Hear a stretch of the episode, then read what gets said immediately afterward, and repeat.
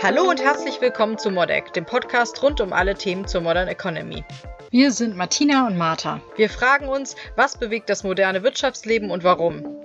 Kurz, knackig und schnell konsumierbar. Ich bin Martha und bei mir ist Martina Töpfer, professioneller Coach und Expertin im Bereich systemische Organisationsberatung.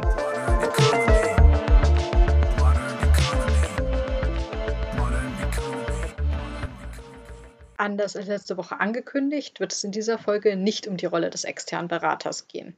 Aus gegebenen Anlass wollen wir über das Thema Führung in Krisen sprechen.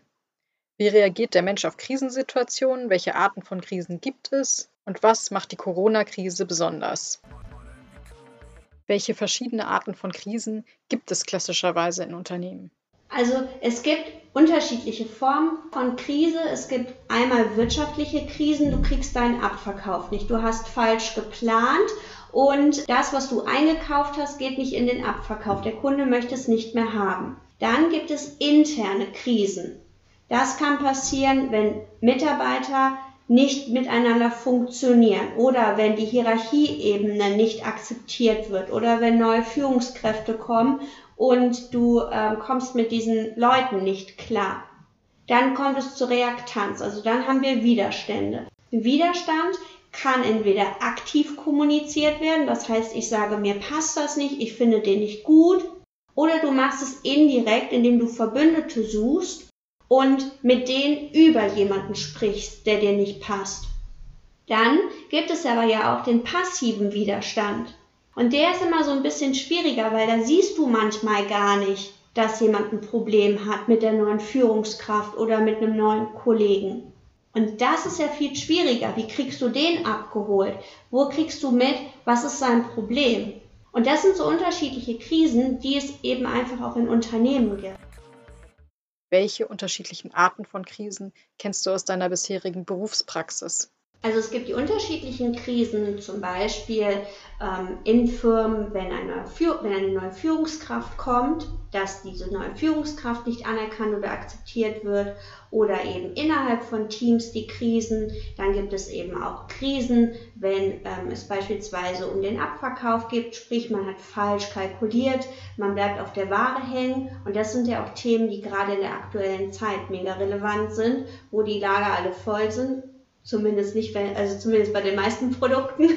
Die, die Masken werden ja gut abgenommen. Und ähm, von daher sind das eben Krisen, wenn dann eben das Geplante nicht mit dem Ist-Zustand übereinstimmt.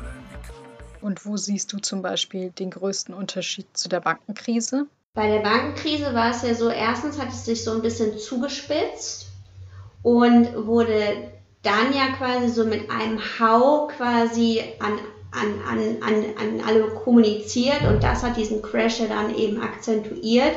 Was wir hier in der aktuellen Situation haben, ist ja einfach, dass es ein Phänomen ist, was die ganze Welt betrifft. Das hat in China irgendwo angefangen, war für uns gespürt weit weg, aber heute ist es eben so, es betrifft wirklich jeden Einzelnen von uns. Kunden, Konsumenten, Produzenten. Es betrifft jeden Einzelnen, privat, aber eben auch beruflich.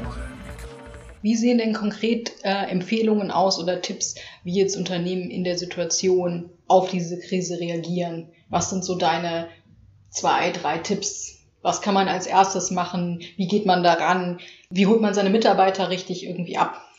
Also ein ganz spannendes Phänomen ist, immer wenn es um Krise geht, immer wenn es um Veränderung, um Veränderungen geht, da kann ich ganz tolle Pläne machen.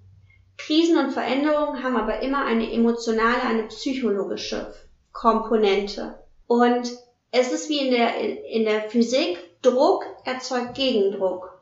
Und wir sagen einfach in der Systemik, wir müssen mit dem jeweiligen gehen. Das bedeutet, wir müssen uns die Zeit nehmen, wir müssen seine Ängste kennen, wir müssen seine Befürchtungen kennen, seine Hoffnungen kennen, weil damit können wir eben arbeiten. Das heißt, ganz konkret, wenn ich als Führungskraft mitbekomme, Mitarbeiter stellt sich jetzt quer, will auf einmal Homeoffice machen und ich sage, das darfst du nicht machen, dann ist das Problem nicht vom Tisch, dann wird er eine Lösung finden, um nicht zur Arbeit zu kommen.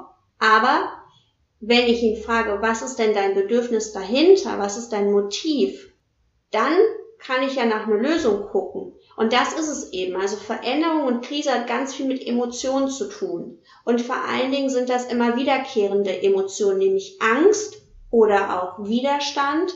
Das sind ähm, Hoffnungen vielleicht, Verdrängungstaktiken.